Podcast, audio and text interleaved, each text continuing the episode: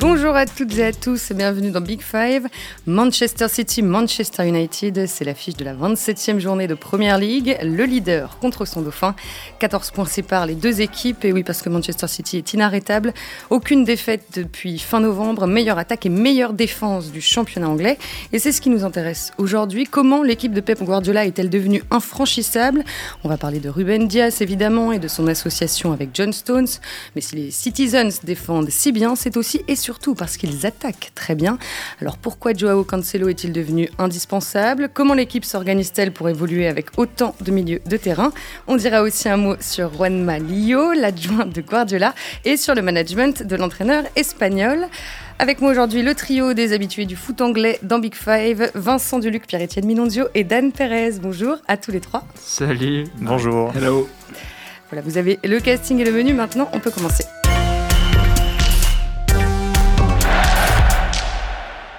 21 victoires d'affilée et une 22e dans le viseur pour les hommes de Pep Guardiola. Le derby face à United, c'est dimanche 7 mars. Pep Guardiola bien parti pour remporter son troisième titre avec City en 4 ans après un début de saison pourtant très laborieux. Alors est-ce que l'Espagnol a un petit peu changé de recette pour continuer à gagner? La question se pose puisque son équipe affiche aujourd'hui une solidité défensive inédite. Seulement 17 buts encaissés en championnat. Seul l'Atlético de Madrid fait mieux, 16 buts pris mais avec 3 matchs en moins que les Citizens. Alors le symbole de cette stabilité derrière, c'est le défenseur central portugais Ruben Dias. Il a 23 ans, il est arrivé du Benfica Lisbonne en septembre dernier pour 68 millions d'euros. On sait qu'il y avait une faiblesse euh, récurrente chez les Citizens en défense centrale. Pierre-Etienne, pourquoi euh, Guardiola est allé chercher Ruben Dias en particulier? Comme tu l'as très bien dit, euh, ces dernières années, en fait, il y a eu des recrutements très onéreux de la part de Manchester City en défense centrale. C'était pas toujours concluant en grande partie parce que, et mes collègues en parleront sans doute mieux que moi, c'est qu'en fait, euh, être défenseur euh, central à Manchester City, c'est peut-être le pire job euh, dans le foot européen parce que vous êtes hyper exposé et en fait, la moindre erreur est fatale souvent. Et en fait, ce qui arrive à faire très bien Romain Diaz, c'est qu'il, notamment parmi ses multiples qualités, c'est qu'il fait très très peu d'erreurs. Il commet très peu de fautes. Et puis ses transmissions de balles sont, je crois, il a 95% de passes réussies. Et donc, alors voilà, il fait pas des longues transversales comme peut faire Van Dyke, mais c'est quelqu'un de excessivement sûr et c'est voilà cette sûreté dont avait besoin la défense de Pep Guardiola. Alors l'année dernière, ici même Dan, tu nous avais dit que le péché mignon de Guardiola, c'était euh, les défenseurs centraux à l'aise, euh, balle au pied, qui savent comment euh, bien relancer, bien interpréter les espaces, comme John Stones ou Emeric Laporte. En quoi Ruben Dias possède ces caractéristiques tout en apportant d'autres qualités? Je crois qu'il y, a la différence majeure chez Ruben Diaz, en plus de ses qualités défensives et, et ses qualités notamment dans, dans le duel et dans l'anticipation. Je crois que ce qu'il ce qu'il a apporté, c'est une forme de leadership à la défense. Je vais essayer de m'expliquer. C'est rare que, que j'aille sur ce terrain. Je trouve que c'est toujours l'aspect mental. C'est un type d'argument qu'il faut manier avec précaution parce qu'il y a toujours une, part de, une grande part de spéculation. C'est un peu moins visible. Mais on parlait justement, euh, il y a un peu plus d'un an dans le podcast sur City, du fait que comme Manchester City est très très actif avec le ballon, pense pense beaucoup avec le ballon, bah, il y avait avant son arrivée, je trouve, une tendance parfois à se relâcher mentalement au moment où on n'avait plus le ballon. C'est-à-dire que c'était, en gros, c'est moins sympa, quoi. C'est-à-dire ça nous emmerde un peu. Mais Guardiola le premier. Et donc il y avait une espèce, euh, en tout cas, en plus de leurs difficultés euh, parfois à s'organiser défensivement, euh, je trouve que c'était flagrant cette espèce de, de, de relâchement. Et bon, ça nous zut, on n'a plus le ballon, on aime tellement avoir ça, on a tellement de choses à faire avec, on s'amuse tellement avec que quand on l'a plus, bah ça nous saoule. Et je trouve que Ruben Diaz, par euh, comment dire, son leadership, son amour aussi pour la défense, pour l'aspect défensif, je trouve qu'il a insufflé et il permet de maintenir l'équipe mobilisée un peu plus longtemps sur des séquences défensives. Et ça, je trouve que c'est assez marquant et ça fait une grande différence entre lui et les autres défenseurs qui ont été recrutés euh, précédemment. Dan parle de, leadership. Euh, plus précisément, plus techniquement, qu'est-ce qu'il apporte, euh, Ruben Dias? Bon, déjà, je pense qu'on peut dire que c'est pas le défenseur parfait pour autant. C'est-à-dire mm. qu'il n'a pas le même impact individuel, par exemple, que Van Dijk à, à, Liverpool. Il lui arrive de faire deux trois boulettes, etc. Et tout. Mais l'autre est meilleur avec lui qu'avec n'importe quel autre. Et ça, déjà, c'est quelque chose. dire Stone, ça n'a jamais été aussi bon depuis qu'il a signé à City qu'avec Ruben Dias. Donc ça, c'est énorme. Le latéral qui joue à côté de lui est plutôt aussi en meilleur qu'avant. Et ensuite, il y a quand même une chose que, bon, tout, ça devra être passé au tamis de la Ligue des Champions, parce que c'est que quand la route s'élève, euh, voilà, la, défense de, City est pas, est pas toujours tout terrain. Mais au moins en championnat, je trouve que le pressing de cette saison, le pressing de City est tellement bonne qualité que la défense subit pas grand chose quand même. Et en quoi est-ce qu'ils sont. Et, et, que du coup, il est quand même dans, même si au milieu, il y a Fernandino et plus là pour filtrer, Rodri suffit et, et quand même, ils prennent que les miettes, quoi. Ils ont quand même, ils, ils, ont pas grand-chose à subir quand même de manière générale. Tu parlais de John Stones. En quoi est-ce qu'ils sont parfaitement euh, complémentaires euh, tous les deux avec euh, Ruben Diaz C'est difficile de répondre à cette question, mais en tout cas, je pense que moi, alors, comme le dit très bien Dan, il y a un aspect sans doute psychologique qui est, avec lequel il faut se méfier, parce que ça, c'est des, analyses. Moi, comme je ressens le truc avec John Stones, c'est que moi, je me souviens, j'avais l'occasion de faire une interview avec lui dans le cadre de l'équipe d'Angleterre. Euh, c'était juste avant la Coupe du Monde. Et je me souviens qu'il était d'une timidité maladive et qu'il faisait hyper gaffe à ce qu'il disait. Et j'ai toujours pensé que ce mec, c'était l'incarnation du joueur anglais qui avait été euh, trop médiatisé, trop mis en avant trop tôt. Quoi. Et aujourd'hui, je pense qu'il doit avoir 25-26 euh, ans et que c'est. Je pense qu'il y a une histoire de maturité aussi. Il y a une histoire de j'assume mon statut, je, je, sais que je suis pas parfait, alors qu'avant, face à un mec à 20 ans, on savait que il allait être titulaire en équipe d'Angleterre. Quoi. C'est, un peu. Il est surtout pas identifié comme le, le, pilote de la défense. Et ça, c'est, ça, ça fait une grande différence. ça, ça fait une grande différence, je trouve, par rapport aux au, au précédentes saisons où John Stones pouvait jouer, où il avait mm. ce statut à la fois de, défenseurs recrutés très très cher et mm. en plus c'était un jeune anglais donc dans une équipe anglaise dominante mais il avait il avait ce statut là mm. et c'est pas forcément ça correspond pas forcément à ses qualités or là sur le positionnement défensif sur la coordination défensive l'alignement mm. à quel moment on va on va on va faire monter la ligne etc c'est Ruben Diaz qui, qui, qui pilote ça et peut-être que ça le et c'est même très probable que ça, le, ça lui enlève un, certain poids et donc ça met encore plus en valeur ses qualités. Euh. Ils, ont euh, marqué 5 euh, buts à eux deux et en ont encaissé seulement 3 lors des 16 matchs qu'ils ont débuté ensemble. Est-ce qu'on peut dire, bon, rapidement, hein, sans partir dans des comparaisons trop longues, mais est-ce qu'on peut dire que c'est la meilleure paire de centraux en Europe en ce moment? Non, je crois pas. Très franchement, non. C'est déjà une paire de centraux qui permet à, à, City de défendre convenablement et c'est déjà miraculeux mais, mais c'est pas la meilleure paire de centraux. Je pense qu'il y a, oh, je ne peux pas dire 7-8, mais 5-6, j'en suis sûr, qui, qui, doivent lui être supérieurs. Non, non, c'est pas. ça serait vraiment exagéré. Ça reste, ça reste deux joueurs dont la valeur est quand même très inférieure au prix sur le marché. Et qui doivent encore passer au tamis de la Ligue des Champions. C'est la première chose, comme l'a dit Vincent.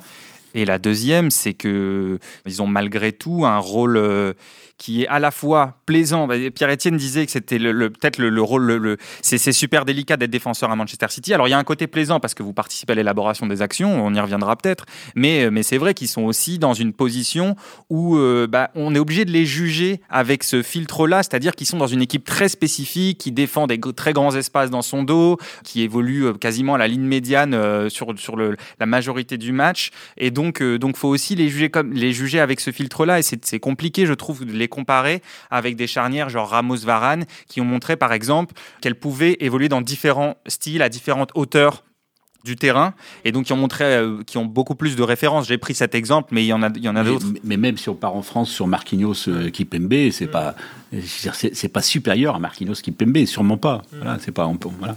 Émeric Laporte peut difficilement espérer retrouver euh, sa place de titulaire. Alors c'est assez surprenant quand même le cas d'Émeric Laporte. Et tout d'un coup, il a cessé de plaire à Guardiola. Il était son joueur préféré. Il était, son joueur de base, celui autour duquel il organisait la défense. Il adorait sa relance, il adorait son pied gauche, il adorait son jeu de tête quand il était face au jeu. Et puis il adorait aussi la menace offensive qu'il faisait passer. Et puis tout d'un coup, il a quand même dû se rendre compte que dans les matchs de Ligue des Champions, quand, quand City s'est fait éliminer, et dans certains gros matchs, à chaque fois qu'il y avait une mauvaise affaire, il était dans le coup. Et c'est vrai, quand on regarde, il était dans le coup dans l'élimination contre Liverpool en Ligue des Champions, dans l'élimination contre Tottenham, dans l'élimination contre Lyon. Donc je pense qu'il a fini euh, de convaincre Guardiola qu'il lui fallait quelqu'un d'autre. Après, ça reste un très bon joueur, mais c'est un joueur lent. complètement de l'équipe. Il n'est pas sorti complètement de l'équipe. Il y a plusieurs configurations, bah, notamment quand Cancelo... Il est plus titulaire quand même. Il est plus titulaire, ça c'est voilà, clair. Il est plus titulaire. voilà. Il est plus titulaire, mais, il est encore largement euh, dans la rotation. C'est le, ah bah, le, troisième, ou le quatrième parce que Walker, euh, parce qu'on va, on va peut-être en parler. Il relance beaucoup à trois, et donc il y a un des, un des, un des latéraux qui vient faire une, qui vient accompagner les centraux pour mm. relancer à trois, et donc donc parfois Laporte fait ce rôle-là, hein, le, le, troisième, Walker peut le faire, et donc disons qu'il est en, en, bataille avec Walker pour le, le, troisième poste, mais il est clairement derrière euh, Stones et, et, Diaz. Je pense que depuis Gasset est là, il a dû être titulaire 20% du temps pas plus. Oui, mais il était en Ligue des Champions, par exemple. Et il a été cette semaine. Donc voilà, c'est le troisième. Quoi. mais quand, oui, mais parfois, mm. enfin, le match de Ligue des Champions n'est pas le plus important pour City quand ils sont déjà qualifiés. Quand même. Mm. Mm. Bon, alors, vous l'avez euh, déjà un, petit peu évoqué, mais euh, concrètement, pour que ce soit clair, comment euh, City s'organise derrière en, phase défensive, donc avec les deux centraux dont, on a parlé, et souvent, Cancelo à, à gauche et Walker à droite, même si je schématise un petit peu, évidemment, je sais. Comment tout ça s'organise derrière? Si, tu me permets, Marie, j'ai envie de, de répondre en contestant euh, ta question. Conteste. Euh, pourquoi? Parce que, hum, parce que je crois que si on veut comprendre l'organisation défensive de Manchester City, il faut absolument et à tout prix se pencher sur la manière dont Manchester City structure ses phases de possession. Et c'est en fait ces deux ce, point de départ-là que s'organise après la défense. Et ça, c'est quelque chose qu'il faut absolument comprendre quand on s'intéresse aux équipes de Guardiola, qui lui-même ne cesse de répéter que tout, évidemment toutes les phases sont liées et que vous ne, toutes les phases de jeu sont liées et que vous ne défendez bien que si vous attaquez correctement, c'est-à-dire mhm. de manière structurée. Pourquoi? On pourra rentrer dans le détail euh, si tu veux, mais pourquoi? Parce que on l'a souvent expliqué à ce micro, plus vous êtes structuré quand vous attaquez, plus vous êtes prêt à, bien contre-presser. C'est-à-dire qu'à la perte, vous êtes efficace, vous êtes déjà positionné pour anticiper une éventuelle perte, donc vous êtes efficace à la récupération du ballon. Et je pense que si City est très solide et est une équipe qui est efficace sur le plan défensif, c'est non pas comme on pourrait imaginer d'une équipe dont on dirait qu'elle est efficace sur le plan défensif, c'est non pas parce qu'elle elle, elle défend bien au sens où elle fait beaucoup de phases sans ballon, mais c'est justement parce qu'elle attaque d'une manière spécifique, avec un tempo lent, elle se structure.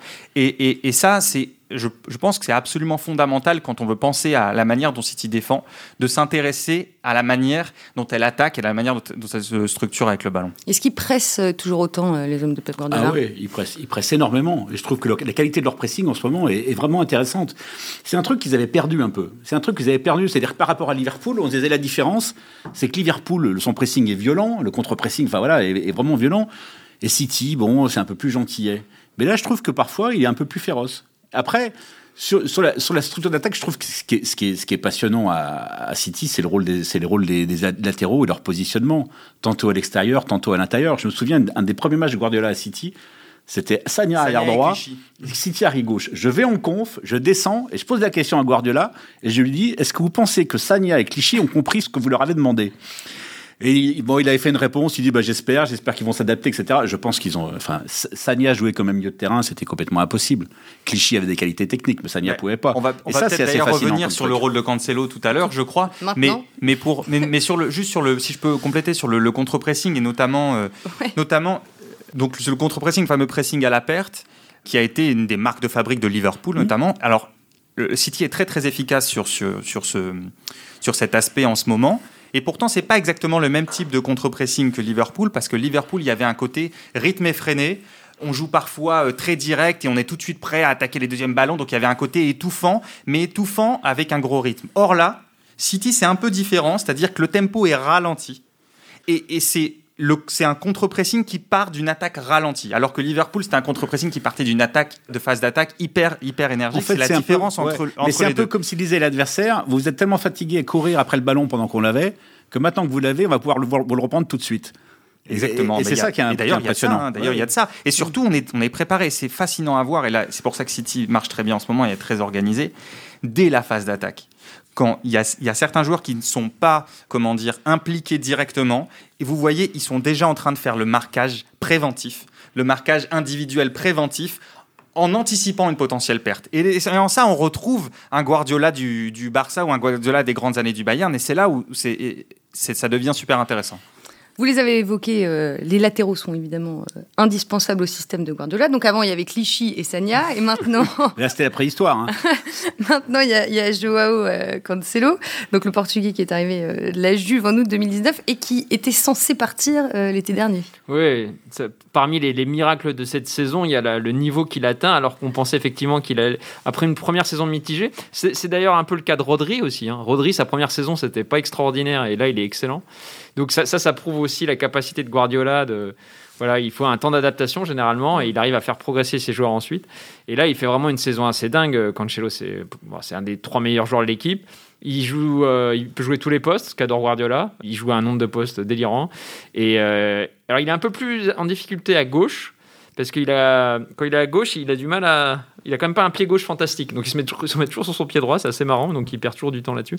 Mais c'est quand même un joueur assez impressionnant. Et bon, Dan en parlera mieux que moi. Ce qui est vraiment impressionnant, c'est que voilà, c'est quand il joue par exemple arrière droit, ce qui est assez fréquent, ben, il, passe directement euh, au, au milieu pour soutenir la sentinelle en phase de, de possession. Donc il, a, il est constamment en mouvement, il touche énormément de ballons. Mm. Et en plus, il est décisif. En Ligue des Champions, euh, quand ils ont gagné à Mönchengladbach, c'est lui qui fait les deux passes euh, décisives. Voilà, il est très très impressionnant. Alors Guardiola a dit de lui cette saison, euh, nous avons eu besoin de temps pour nous comprendre. Euh, maintenant, c'est le meilleur joueur euh, à l'entraînement. Dan, pour, dans la lignée de ce que vient de dire Pierre-Etienne, qu'est-ce qui a changé chez Joao Cancelo? Il avait déjà commencé la saison dernière à être euh, de temps en temps placé dans un rôle très, très à l'intérieur, malgré une position d'origine euh, en tant que latéral. Et disons que maintenant, il, a, il, a, s'est complètement acclimaté à ce rôle. Et juste pour compléter ce que disait Pierre-Etienne, c'est-à-dire que même quand il part euh, de la gauche, en fait, en fait, certes, il a, il, a, il a tendance à revenir systématiquement sur son pied droit, mais vu qu'il est, qu'il est censé être très orienté à l'intérieur, c'est pas si grave qu'en fait, parce qu'il s'oriente sur son pied droit naturellement, et c'est et c'est dans la, la continuité de, la, de la, la- la- la structure de City. Et d'ailleurs, tu, tu disais qu'il avait été décisif sur les deux sur les deux Mm. buts. C'est c'est d'ailleurs, il, il part du, du, du- du côté gauche, il rentre sur son Ouais. pied droit et, et il fait une diagonale. Mais Et- avant cette action-là, il y a plusieurs actions où il, il déborde, il arrive Voilà. pas, il arrive pas à centrer parce pas le exactement. pied. Les rares fois où il doit déborder, c'est quand même rare parce qu'il y a, il y a peu, il y a finalement peu de débordements de, de Cancelo et des latéraux en général. C'est vrai que là, il peut être en, di- en- en difficulté. Mais pour revenir, euh, si on peut développer un peu sur le, Mhm. le rôle de Cancelo, on- je disais tout à l'heure, on parlait de la structure en phase d'attaque et comment vous. La, la question, c'est bon, bah, c'est bien, c'est bien gentil de bien s'organiser, de bien se structurer, mais vous faites comment Mhm. Et ben, une des solutions ici, c'est d'avoir, c'est de faire rentrer ce latéral là. À côté de son milieu défensif, donc très très à l'intérieur.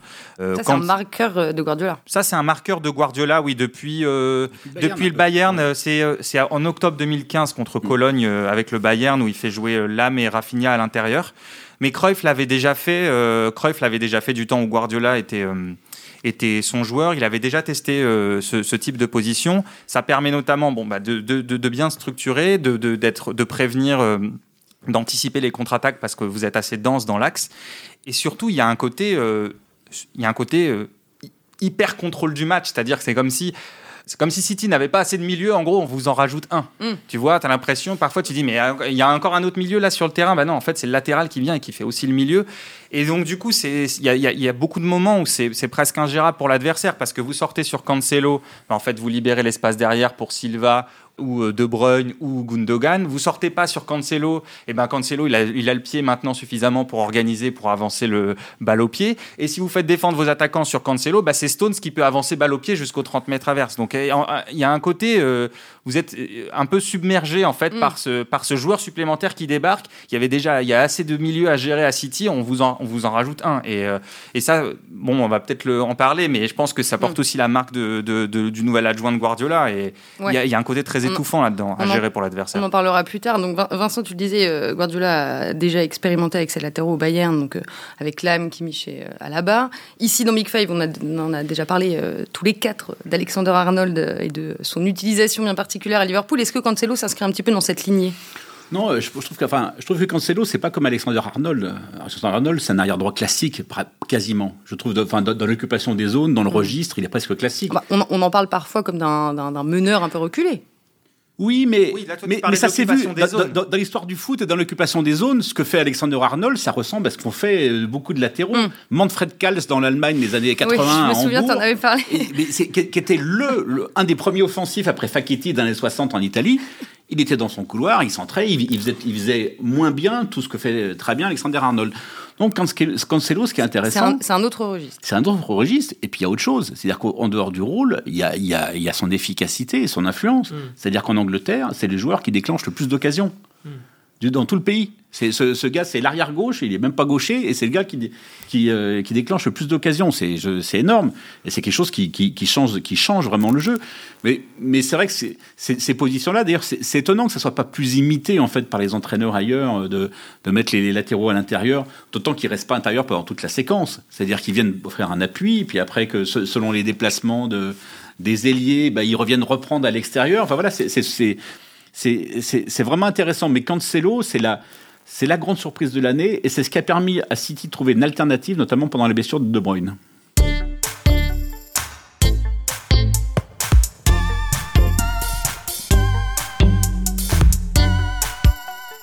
Cancelo euh, pense donc maintenant comme un milieu de terrain, on l'a compris. Euh, bon, impossible de parler des milieux à City euh, sans évoquer la, transformation d'Ilkay Gundogan. C'est le co-meilleur buteur du club avec Sterling cette saison, 13 buts chacun. Comment est-ce que vous définiriez son rôle sur le terrain? Ah, ça varie selon les matchs, c'est très compliqué. J'ai fait exprès de poser une question. Ouais, ouais, non, non, mais alors, parce que, en fait, toutes les questions compliquées, c'est pour toi, Pierre. Non, non, ouais. du coup, je fais la réponse assez courte, comme ça, c'est. Non, non, mais en gros, pour faire vite, parce que là, sur les tout derniers matchs, il a un rôle un peu plus défensif. Par exemple, on parlait du match en Ligue des Champions, c'était vraiment, il était un peu redevenu un 6. Mais on va dire que depuis la fin de l'année 2020, il est passé en gros de, 6 à, relayeur.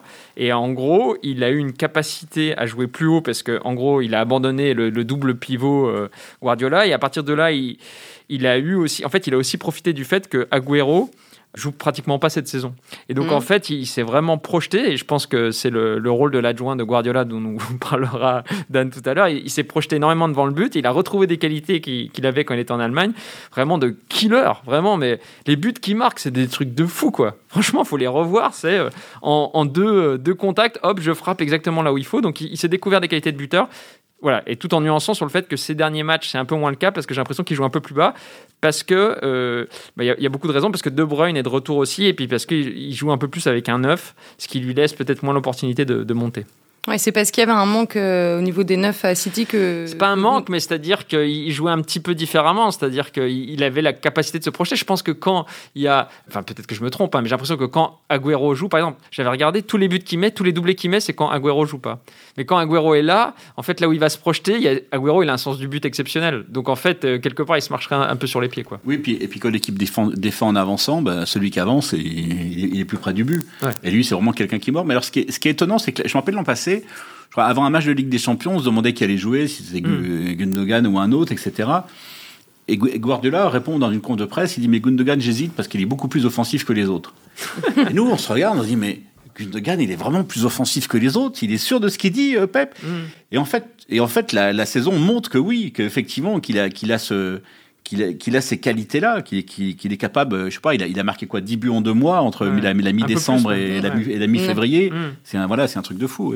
C'est le meilleur buteur de Première Ligue depuis trois mois, sur les trois derniers mois. Tout à fait. Tout à fait. Et du coup, euh, bah, quand City attaque, il y a beaucoup, beaucoup de, monde euh, dans l'axe, avec beaucoup du coup de milieu de terrain de, de formation. Enfin, c'est ce que tu, ce que tu disais tout à l'heure, Dan. En quoi est-ce que c'est primordial pour euh, Guardiola aujourd'hui?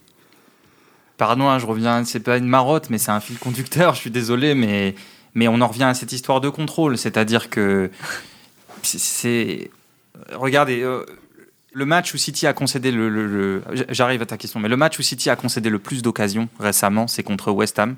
Comme par mm. hasard, c'est le match où Agüero était titulaire. Et donc c'est le match où ils ont eu le moins de contrôle. Et d'ailleurs, il y avait Agüero et Ferran Torres qui est euh, qui a un ailier qui a pas vraiment, c'est pas vraiment un joueur de conservation. Donc ça, c'est 2 millions en moins. D'accord? C'est comme si City jouait avec 2 millions en moins. Il n'y avait même pas Cancelo, donc on pourrait dire presque 3 millions en moins. Et comme par hasard, eh ben, ils, ont, ils, ont, ils ont perdu des ballons, ils ont concédé des attaques rapides, ils n'ont pas réussi à bien se structurer. Et comme par hasard, c'est là où ils ont concédé, c'est le match, ils n'auraient pas dû le gagner. Enfin, si on regarde les occasions créées et concédées, euh, en gros, euh, ils ne méritaient pas, si, ce terme existe en foot, ils ne méritaient pas vraiment de, gagner. Et donc, pour revenir, pour revenir à, ta question sur le l'empilement euh, l'empilement des milieux. City a joué la majeure partie là, de ces 17 derniers matchs, si on exclut les coupes, la majeure partie sans Jésus et sans Agüero. Donc c'est-à-dire qu'ils jouent presque, parfois ils attaquent presque en 3-7-0. Mm. D'accord? C'est-à-dire avec sept milieux, sachant que, on l'a dit, un hein, Stones, il peut penser comme un milieu, il a déjà joué milieu défensif, même dans, avec l'Angleterre, par exemple. Mm. et, donc, et donc, Qu'est-ce que ça permet? Ça permet le contrôle, ça permet de libérer des joueurs comme Gundogan, comme euh, euh, Bernardo Silva, et ça permet de les faire arriver dans la surface, et donc de créer beaucoup de troubles pour l'adversaire, beaucoup de, beaucoup de désordre, parce que tu l'as dit, la menace, elle est, la menace, elle est multiple, et donc il y a, ça permet de jouer sur les deux tableaux, c'est-à-dire qu'à la fois j'ai un grand contrôle parce que j'ai euh, quasiment que des numéros 10 dans ma team, comme dirait Bouba, et, et, et, et, deuxièmement, j'ai des milieux qui sont capables d'arriver dans la surface et d'avoir comment dire, une finition très intéressante, en plus de celle de Sterling. Et donc, c'est un, cocktail qui est, qui est comment dire, ben, hyper, euh, hyper efficace. Et donc, quand parfois il y a Agüero, quand, ou quand il y a Jésus, bah c'est un peu moins efficace, même si Gabriel Jésus essaye de, beaucoup dézonner, de participer, mais il y a moins, il y a moins cette structure-là et ce contrôle-là. Alors, City domine euh, toutes les stats collectives euh, offensives en, championnat, donc les expected goals, le nombre de tirs de ballon touchés dans la surface adverse, euh, etc. Mais aucun de ces joueurs n'est numéro un sur les stats individuelles. Ça va dans la lignée de ce qu'a expliqué Dan. Oui, bah donc à, part Cancelo sur les occasions créées, sur les passes avant occasion, mais si ça, peut compter. À part Gundogan donc sur les buts depuis trois mois. Donc c'est pas rien. Mais après, c'est évident que c'est l'équipe, quand elle a le ballon, qui est la plus collective euh, du royaume et la plus collective d'Europe, d'ailleurs, en ce moment. Il n'y a, pas une équipe européenne qui a un jeu collectif aussi, agréable à regarder, aussi. Euh, qui, réconcilie en plus la possession et l'efficacité, ce qui, ce qui depuis quelques années paraissait, euh, paraît souvent irréconciliable, paradoxalement. Et là, là, pour le coup, il parvient. Il y a quelque chose, je trouve, de hyper impressionnant, c'est qu'en fait, du coup, ils sont pas dépendants d'un joueur. Quoi. Il était un peu avant avec De Bruyne la saison dernière qui marchait sur l'eau. Et là, en fait, ce qui est vraiment impressionnant, c'est quand il y a des joueurs qui passent un peu à côté, bah, en fait, ils, sont toujours compensés. Là où euh, Tottenham, par exemple, sans Kane, c'est très compliqué. Enfin, il y, a beaucoup d'équipes, euh, même mm. Paris, sans Neymar. Enfin, on pourrait multiplier les exemples. Là, franchement, euh, ben, je reviens au match de, de Gladbach c'est hyper impressionnant le match de Gladbach. Euh, c'était un jour sans pour Foden, pour Gabriel Jesus, pour Sterling, et en fait, ils ont quand même dominé. Enfin, il y a toujours des solutions en fait. Depuis l'été dernier, on y arrive enfin. Guardiola est assisté par euh, Ron Malilio. Donc, c'est un technicien de 55 ans. C'est le dernier entraîneur du Catalan euh, lorsqu'il était joueur. Et pour Guardiola, travailler avec lui est un rêve devenu réalité. Au regard de euh, tout ce qu'on a expliqué depuis le début de l'épisode, en, quoi Ron Malilio a influencé Guardiola depuis le début de la saison, en quoi il lui a, lui a beaucoup apporté Juan Malillo, c'est un des mentors de Guardiola. Bon, c'est pas au niveau de Cruyff, mais c'est juste en dessous. C'est un des théoriciens du, jeu de position qui est très cher à, Guardiola. C'est un, ça a été le, plus jeune entraîneur à la tête d'une équipe de Liga à 29 ans à l'époque. Il était très hype. Il est surtout, euh, il est surtout connu pour, euh, son côté euh, théoricien. Il avait été recruté par Sampaoli comme adjoint pour développer la partie, les phases de possession pour mieux structurer son équipe. Et c'est un, c'est un, c'est un homme qui pense le football euh, beaucoup et qui a rêvé déjà euh, à haute voix de, voir une équipe à 11 milieux de terrain. Et c'est un peu, c'est un peu, c'est un peu son truc. Il a, il a inventé le 4-2-3-1 avec 3-10. Euh, il aime bien avoir des milieux. il a toujours bien aimé avoir des milieux qui arrivent dans la surface, hein, comme qui se projettent, mais qui, mm. qui, qui, voilà, qui arrivent, qui n'y sont pas et qui arrivent à la fin de des actions.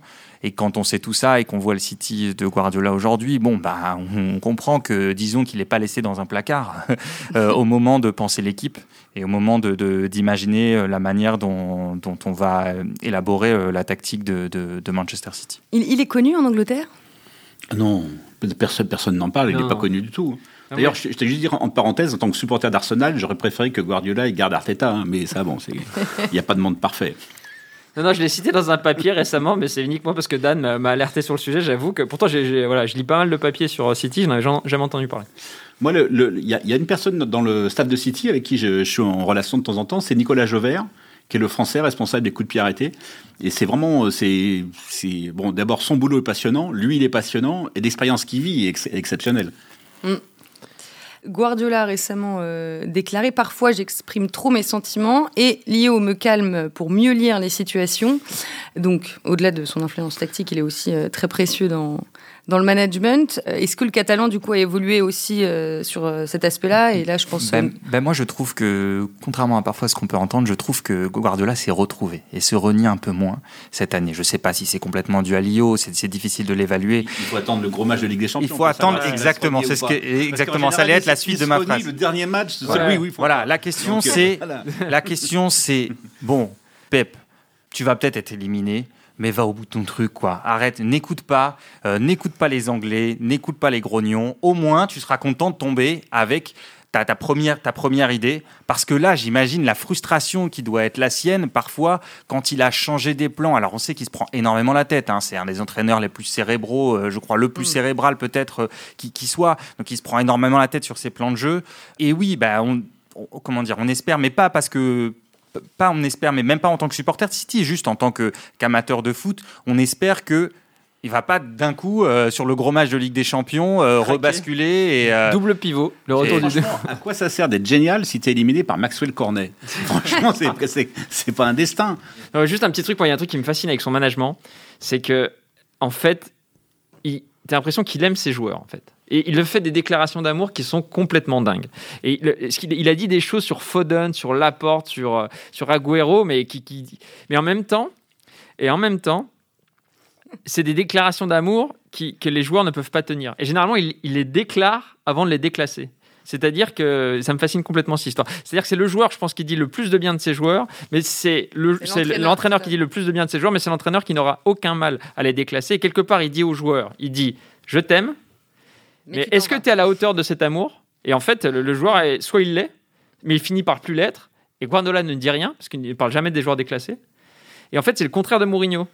Parce que tu dis souvent que Mourinho, Mourinho, il, fracasse ses joueurs et c'est doublement gagnant pour, euh, pour Mourinho. Il, parce que, euh, voilà, si, le joueur est bon, on dirait que c'est grâce à Mourinho. Et Guardiola, c'est l'inverse. Il, fait une déclaration d'amour à ses joueurs. Soit le joueur est à la hauteur, on dit, bah ouais, mais c'est normal parce que c'est un des favoris de Guardiola. Soit il ne l'est pas, Guardiola ne dit rien et on dit Ah, mec, t'étais euh, pas tout à fait à la hauteur de l'amour de ton entraîneur. C'est assez étonnant. Et euh, il fait des déclarations, c'est délirant. Voilà, je voulais, euh, c'est un truc étonnant et qui continue de faire. Donc son management, à ce niveau-là précis, n'a pas trop changé. Dan bah, Puisqu'on en est au dernier mot, je... non, mais je me faisais une réflexion avant le podcast. Je me pose une question autour des matchs à huis clos. On sait que ça perturbe beaucoup d'équipes, ou en tout cas, ça les empêche d'installer un certain contexte d'intensité. Et je me demande, je sais pas, hein, c'est peut-être farfelu, mais je me demande dans quelle mesure ça peut bénéficier à City. En fait, on l'a dit, cette équipe, elle aime euh, évoluer sur un tempo calme, euh, bon, structurer son jeu, s'installer chez l'adversaire et finir par trouver la faille.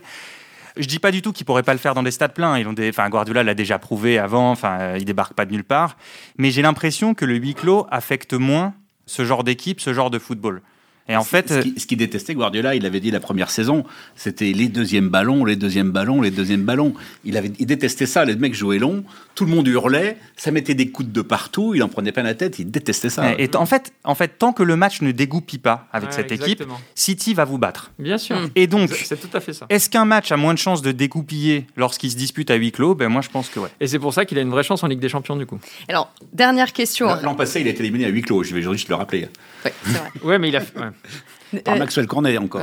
Dernière question que j'avais pas spécialement prévue, mais là vous, vous m'avez donné envie de la poser. Euh, tactiquement, contre qui ce serait le plus intéressant de les voir jouer ah bah, euh, en des Champions? Donnez-nous un Bayern City, s'il vous plaît, un aller-retour Bayern City, qu'on voit les deux, le tenant du titre, une équipe très très intense, avec des, de la qualité partout contre la meilleure équipe d'Europe actuelle. Alors on a un peu envie de l'avoir en finale, moi j'ai un peu envie de l'avoir en aller-retour aussi, donc je suis un peu partagé. Vincent? Bon, L'aller-retour cette année, il n'a pas le même charme. Si c'est pour jouer une fois à Budapest, euh, une fois, voilà, ou deux fois à Budapest, c'est quand même pas la même chose. Donc euh, non, une bonne finale, ouais, ce serait pas mal. Une bonne finale. non, non, mais le Bayern, oui. De toute façon, c'est c'est l'équipe qui joue le mieux en Europe contre la meilleure équipe européenne. Donc forcément, on a envie de voir ça. Pas mieux. Pierre-Etienne, tu, suis. Bon, on s'arrête là. Je, le rappelle, le prochain match des Citizens, c'est euh, le dimanche 7 mars face à United. On a hâte d'y être. Merci à tous les trois, Vincent Deluc, Pierre-Etienne Minondio et Dan Perez. Merci aussi à Antoine Bourlon et Roland Richard pour la préparation et la réalisation de cet épisode. Et euh, bah, vous qui nous écoutez, continuez à vous abonner à Big Five et à nous laisser des commentaires. À la semaine prochaine.